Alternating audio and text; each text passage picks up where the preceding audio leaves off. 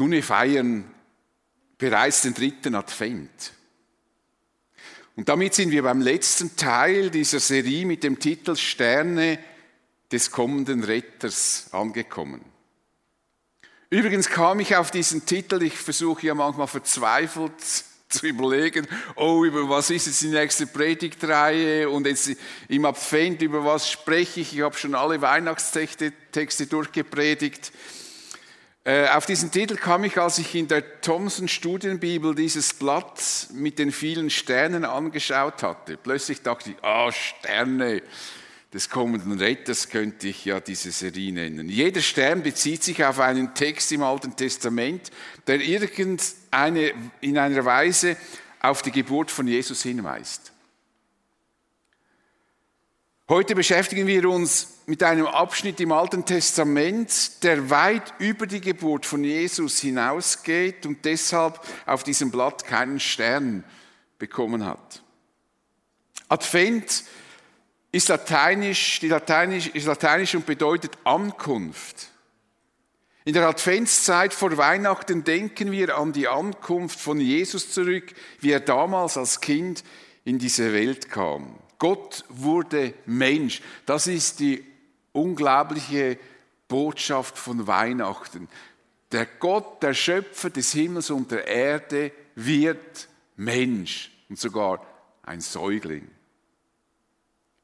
Gott besucht die Menschen. Das beschreibt Paulus einmal so. Er, Jesus, der Gott in allem gleich war und auf einer Stufe mit ihm stand, nutzte seine Macht nicht zu seinem eigenen Vorteil aus, im Gegenteil. Er verzichtete auf alle seine Vorrechte und stellte sich auf dieselbe Stufe wie ein Diener. Er wurde einer von uns, ein Mensch wie andere Menschen. Also Jesus hat diese Herrlichkeit, diese Sicherheit, diesen sicheren Ort verlassen, um uns Menschen zu besuchen, verletzlich. Gott wird Mensch. Wie groß muss die Liebe Gottes zu uns Menschen sein?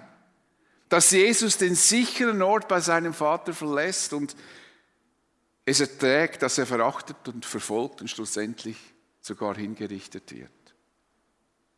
Diese einzigartige Geburt von Jesus geschah vor über 2000 Jahren. Jedes Jahr rufen wir uns dieses großartige Ereignis in Erinnerung, eine schöne und wichtige Tradition in unserer Gesellschaft. Dabei dürfen wir nicht vergessen, dass wir Christen immer im Advent leben.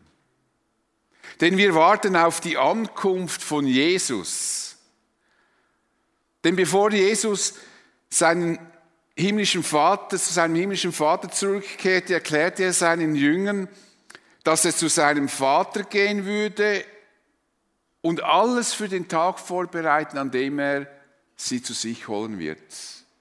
Wenn ich einen Platz für euch vorbereitet habe, sagt er seinen Jüngern, werde ich wiederkommen und euch zu mir holen, damit auch ihr dort seid, wo ich bin. Es wird also der Tag kommen, an dem wir mit Jesus zusammen an einem anderen Ort leben werden. Die Ankunft von Jesus ist das nächste große Ereignis im Plan Gottes. Alles strebt seit der Auferstehung und Himmelfahrt Jesus auf dieses große Ereignis hin, dass Jesus wiederkommt. Und wie Jesus an jenem Tag in Erscheinung treten wird, beschreibt der Prophet Zacharias folgendermaßen, an jenem Tag wird der Herr sich auf dem Ölberg, auf den Ölberg stellt, Entschuldigung, an jenem Tag wird der Herr sich auf den Ölberg stellen, der östlich von Jerusalem liegt, und der Berg wird dich von Osten nach Westen, wird sich von Osten nach Westen zwei Teile spalten. Die eine Hälfte weicht nach Norden aus, die andere nach Süden, sodass ein breites Tal entsteht. So, das ist so das Bild der Wiederkunft von Jesus im Alten Testament. Jesus wird nicht erneut als Säugling in einer Krippe liegen, sondern in seiner Macht und Herrlichkeit wird er sichtbar werden. Und weil Jesus dann zum zweiten Mal auf die Erde kommen wird, sprechen wir von der Wiederkunft von Jesus. Und es gibt noch mehr Aussagen in der Bibel, die darüber sprechen, übrigens sehr viele, was an diesem Tag geschehen wird. Und ich habe mich jetzt für diese Aussage im Propheten Zacharia entschieden, weil wir uns heute mit einem Text dieses Propheten beschäftigen werden. Zacharia schreibt etwas später, was an diesem Tag sich für uns Christen ändern wird. Wir überspringen zunächst also die Geburt, Kreuzigung, Auferstehung und Himmelfahrt von Jesus und schauen weit in die Zukunft. Ich lese aus den Abschnitt aus Zacharia ab Kapitel 14 ab Vers 8. An jenem Tag wird Jerusalem eine Quelle mit lebenspendendem Wasser entspringen. Die eine Hälfte fließt in das Meer, das im Osten liegt, die andere in das Meer im Westen. Das Wasser wird im Winter wie im Sommer fließen und nie, nie versiegen. Dann wird der Herr über alle Völker der Erde König sein. Er allein wird Gott sein an jenem Tag. Zu ihm allein werden die Völker beten. Oder wenn ihr andere Übersetzung verfolgt, heißt es, äh, und Gott wird der Einzige sein und er wird einzigartig sein, der einzige Gott unter den Völkern. Das ganze Land von Geba bis Rimon südlich von Jerusalem, verwandelt sich in eine Ebene. Jerusalem selbst aber bleibt erhöht und überragt das übrige Land. Die Stadt erstreckt sich dann vom Benjamin-Tor über das zugemauerte Tor bis zum Ecktor und vom Turm Hanael bis zu den königlichen Weinkeltern. Ihre Bewohner werden in Sicherheit leben und keine Vernichtung wird sie mehr bedrohen. Nun, bevor wir diesen diesen, auf diesen Abschnitt eingehen, will ich etwas Grundsätzliches zur Deutung prophetischer Texte sagen. Zacharia schreibt hier über ein Ereignis, das in ferner Zukunft liegt und sich in einer Welt abspielt, die uns fremd ist und zu der wir noch keinen Zugang haben. Ist also etwas, was weit in der Ferne liegt, liegt, weit weg ist und wir haben eigentlich keine Ahnung, von dieser Dimension oder vielleicht eben nur eine Ahnung. Und deshalb bleibt Zacharia und allen Propheten nichts anderes übrig, als Bilder und Anspielungen zu verwenden, mit denen der Leser erahnen kann, wie, es sich, wie er sich das vorstellen könnte. Wir erahnen das. Es ist so, wie wenn wir jemandem, der noch nie Schnee gesehen hat, noch nie Schnee angefasst hat, erklären müssen, wie Schnee ist. Es bliebe uns nichts anderes übrig, als Vergleiche zu machen und auf Ähnlichkeiten hinzuweisen, die unserem Zuhörer bekannt sind. Vielleicht würden wir erklären, der Schnee sei weiß wie Watte, sei jedoch wesentlich schwerer und würde fast so kalt wie Eiswürfel sein. Und je nachdem, wie gut wir die Bilder und wie gut die Bilder und Vergleiche sind, die wir verwenden, wird die Vorstellung bei den Zuhörern über den Schnee besser oder schlechter sein. Und selbst wenn es uns gelungen ist, eine ganz hervorragende Beschreibung des Schnees zu machen, und der Zuhörer wirklich das langsam ahnen kann, was das sein könnte, und wenn er dann tatsächlich diesen Schnee sieht und berühren kann, dann wird er erstaunt sagen, oh, jetzt verstehe ich, was er mir erklären wollte. Jetzt ist es ganz klar. So. So ist es mit Prophetie zu meinen, wir könnten ganz genau schon heute herausfinden, was in ferner Zukunft, wie das genau aussehen wird, der, nein, ich sage jetzt nicht, was mir in den Sinn gekommen ist, aber der wird sich verirren. Es geht einfach nicht.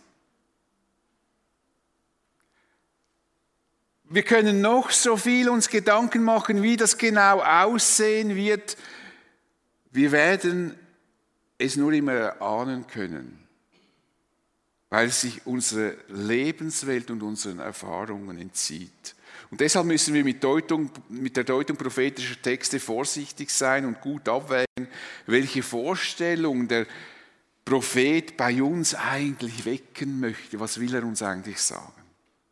Zachariah spricht nun über das, was sein wird, wenn Jesus kommen wird. An jenem Tag wird in Jerusalem eine Quelle mit lebenspendendem Wasser entspringen.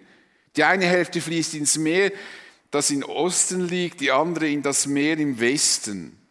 Das Wasser wird im Winter wie im Sommer fließen und nicht versiegen. Zachariah spricht hier nicht von Jerusalem, das uns von Fotos, Karten und Besuchen bekannt ist. Er spricht von kommenden himmlischen Jerusalem, das auf einer neuen Erde sein wird.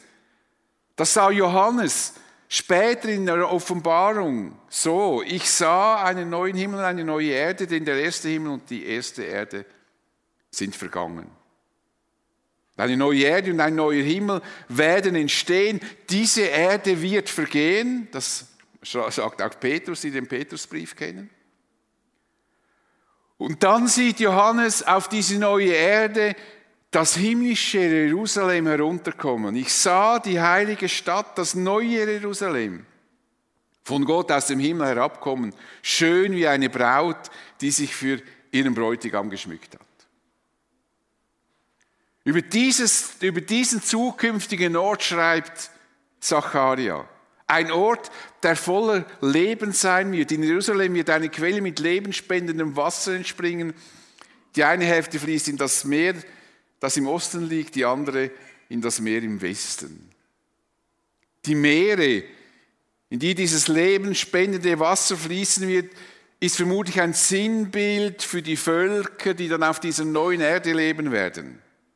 Oft ist das Meer in der prophetischen Sprache ein Symbol für die Menschheit oder die Völker. So zum Beispiel im Psalm. Das Tosen der Meere bringst du zur Ruhe, das Brausen ihrer Wogen genauso wie den Aufruhr der Völker. Das ist typische hebräische Poesie. Im ersten Teil wird vom Tosen der Meere gesprochen und im zweiten Teil wird dieses Bild gedeutet. Das sind nicht zwei verschiedene Sachen, sondern es ist eine poetische Art zu sprechen, von was man, was man sagen will. Tosen der Meere steht für den Aufruhr der Völker. Und oft ist in der prophetischen Sprache ist das Meer symbolisch für das Menschenmeer, für das Meer der Menschheit wird das verwendet. Wir können also davon ausgehen, dass aus Jerusalem das Leben über die ganze Erde zu allen Menschen fließen wird. Alle Menschen werden durch dieses Wasser belebt. Und in der Offenbarung, das letzte Buch im Neuen Testament, sah Johannes dieses Wasser in Jerusalem noch etwas genauer. Er sagt nämlich oder schreibt, der Engel zeigte mir einen Strom, der wie Kristall glänzte. Es war der Strom mit dem Wasser des Lebens. Er entspringt bei dem Thron Gottes und des Lammes, damit ist Jesus gemeint, und fließt die breite Straße entlang, die mitten durch die Stadt führt. An beiden Ufern des Stroms wächst der Baum des Lebens. Zwölfmal im Jahr trägt er Früchte, sodass er jeden Monat abgeerntet werden kann und seine Blätter bringen den Völkern Heilung. Gott selbst ist also die unversiegbare Quelle, aus der das Leben fließt. Sprudelndes Leben aus der besten Quelle, die man sich vorstellen kann. Selbst die Hitze des Sommers wird dieses Wasser nicht versiegen lassen. Dieses Wasser wird nie versiegen. Im heutigen Jerusalem versiegen die Bäche im Sommer. Aber dieses Wasser wird selbst im Sommer nie versiegen. Gott ist Lebensspender und er wird auch König in Jerusalem sein.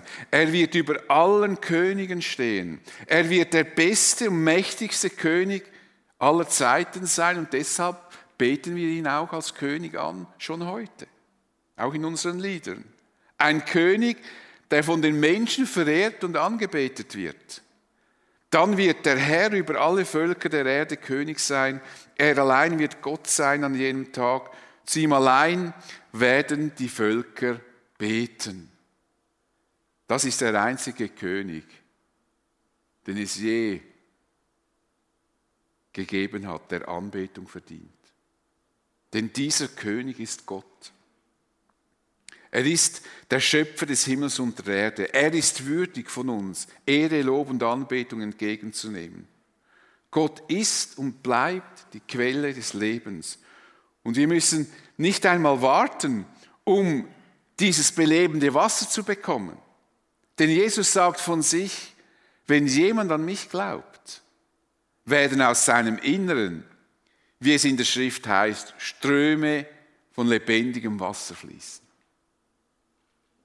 Das ist die Lebensquelle Gottes. Ströme lebendigen Wassers, ein Bild für sprudelndes Leben.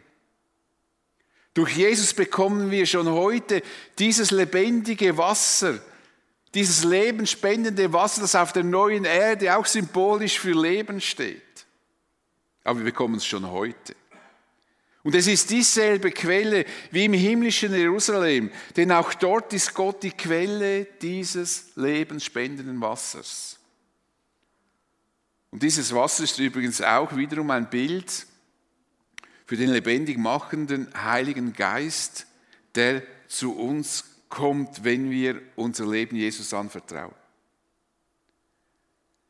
Denn Johannes schreibt erklärend, gleich nachfolgend, im nächsten Vers, Jesus sagte das mit dem lebendigen Wasser im Hinblick auf den Heiligen Geist, den die empfangen sollten, die an Jesus glaubten. Der Geist war zu jenem Zeitpunkt noch nicht gekommen, weil Jesus noch nicht in seiner Herrlichkeit offenbar worden, worden war. Aber es ist das Bild für das Leben, das von Gott kommt und durch uns hindurchfließt, durch den Heiligen Geist. Und das geschieht schon heute, das wissen alle, die wiedergeboren sind, neues Leben haben. Es kann dir nichts Besseres geschehen im Leben, als dass du diesen Heiligen Geist bekommst, weil das ist das, der, der in dir das Leben weckt, der dich lebendig macht. Es ist, er ist die unversiegbare Quelle des Lebens. Nun, Jerusalem wird das Zentrum der neuen Welt sein. Hauptstadt, geistliches Zentrum, Anbetungsstätte Gottes für die Völker. Das ganze Land von Geba bis Simon südlich von Jerusalem verwandelt sich in eine Ebene. Jerusalem selbst bleibt erhöht und überragt das übrig, übrige Land. Das Land um Jerusalem wird sich also in diesem Bild absenken. Es wird eine riesige Ebene geben und Jerusalem bleibt erhöht oder wird erhöht und thront auf der Spitze praktisch dieses Berges. Das ist vermutlich auch sinnbildlich zu verstehen. Es will uns in aller Deutlichkeit zeigen, dass Jerusalem das Zentrum der neuen Welt sein wird. Die bedeutendste Stadt, die niemand übersehen wird. Wie Johannes in der Offenbarung schreibt, die Völker werden in dem Licht leben, das von der Stadt ausgeht. Und von überall auf der Erde werden die, werden die Könige kommen und ihren Reichtum in die Stadt bringen. Es ist das Zentrum schlechthin auf dieser neuen Erde. Das Leben der gesamten Menschheit, die dann die Erde besiedeln wird, wird auf Jerusalem ausgerichtet sein. Dort steht der Thron Gottes und von dort aus wird dieses unversiegbare Leben spendende Wasser zu allen Menschen fließen. Niemand wird ohne diese Anbindung, Anbindung an die Stadt leben können und es wird auch niemand ohne diese Anbindung leben wollen. Wie prachtvoll Jerusalem sein wird, beschreibt Johannes in seiner Vision. Die zwölf Stadttore Jerusalems bestanden aus zwölf Perlen. Jedes Tor war aus einer einzigen Perle geformt und die breite Straße, die mitten durch die Stadt führte, war aus reinem Gold und durchscheinend wie Kristall. Ein Versuch in Bildern, uns eine Ahnung davon zu vermitteln, wie außerordentlich prächtig diese Stadt sein wird. Es macht hier gar keinen Sinn, dieses Bild entschlüsseln zu wollen und sagen, die goldenen Straßen, die sind dann so und die bedeuten das und das. Was uns gesagt werden soll, ist, dass diese neue, dieser neue Ort ein nicht fassbar prächtiger Ort ist. Der, dass man, kann, man kann es eigentlich nicht in Worte fassen und deshalb diese Bilder mit Perlentoren und, und goldigen Straßen. Es wird die Stadt des Friedens sein. Jerusalem, Frieden. Im heutigen Jerusalem ist dieser Frieden leider noch nicht vorhanden. Aber im neuen Jerusalem wird Frieden sein. Es wird kein Leiden mehr geben, denn alles Leid und jeder Schmerz wird uns abgenommen werden. Wenn wir in dieser Stadt ankommen, wird Gott uns trösten, er wird alle ihre Tränen abwischen. Er wird, es wird keinen Tod mehr geben, kein Leid, kein Schmerz, es werden keine Angstschreie mehr zu hören sein, denn was früher war, ist vergangen. Dann wird echter Frieden die Welt bestimmen. Frieden, der nie enden wird. Wie Zacharia schreibt, ihre Bewohner werden in Sicherheit leben und keine Vernichtung wird sie mehr bedrohen. Nie mehr. Es wird keine Krankheiten, keine Pandemien, keine Verbrechen, keine Unfälle, keine Kriege, keine Katastrophen mehr geben. Wir werden sicher und in Frieden leben können. Und Johannes hörte eine Stimme vom Thron in Jerusalem, die rief, seht, die Wohnung Gottes ist jetzt bei den Menschen. Gott wird in ihrer Mitte wohnen. Sie werden sein Volk sein, ein Volk aus vielen Völkern. Und er selbst, ihr Gott, wird immer bei ihnen sein. Immer. Das ist unsere Zukunft. Das ist unser Ziel. Das ist der Ort, wo wir hingehen. All das Elend, das uns belastet. All der Schrecken, der uns berührt und bewegt. All das wird einmal ein absolutes Ende finden. Und wir werden an einem Ort leben, der unbeschreiblich schön ist und in dem Frieden herrscht und das Leid keinen Platz mehr hat. Das ist unsere Zukunft, wenn wir mit Jesus unterwegs sind. Das ist unser Advent. Auf das warten wir. Und je stärker wir bedrängt sind, je stärker Christen verfolgt werden, dann bin ich überzeugt, je stärker werden sie sich auf diese Ankunft von Jesus freuen. Er wird uns in dieses neue Jerusalem bringen, in die Stadt des Friedens. Und wie großartig wird das einmal sein? Man kann das ja gar nicht beschreiben. Ich würde euch gern das irgendwie beschreiben, dass, dass ihr irgendwie denkt nachher, ja, das ist ja Wahnsinn. Es, es, ist, es ist eben nicht beschreiblich. Wir können es nur erahnen. Eine Welt ohne Schrecken, Schmerz und Leid. Und Johannes, der all das in einer Offenbarung sah, dieses neue Jerusalem, sehnte sich nach der zukünftigen Welt. Denn er selbst musste all die Not im römischen Reich ertragen. Er war ja auch ins Exil geschickt worden und so weiter. Und er rief Jesus zu, nachdem er all das gesehen hat. Amen, ja, komm, Herr Jesus, komm beende dieses Elend auf dieser Erde. Und wenn wir das Elend sehen, ich meine, wir leben in der Schweiz und wir sind ja schon, wir bekommen schon Depressionen wegen der Pandemie. Aber schaut einmal, wie andere Menschen leben. Kinder, Millionen Kinder, keine Bildung. Also das ist doch ein Elend auf dieser Erde. Und er schreit, komm Herr Jesus, beende dieses Elend. Wir warten auf diesen Tag. Wir warten auf die Ankunft von Jesus. Ja, komm, Herr Jesus.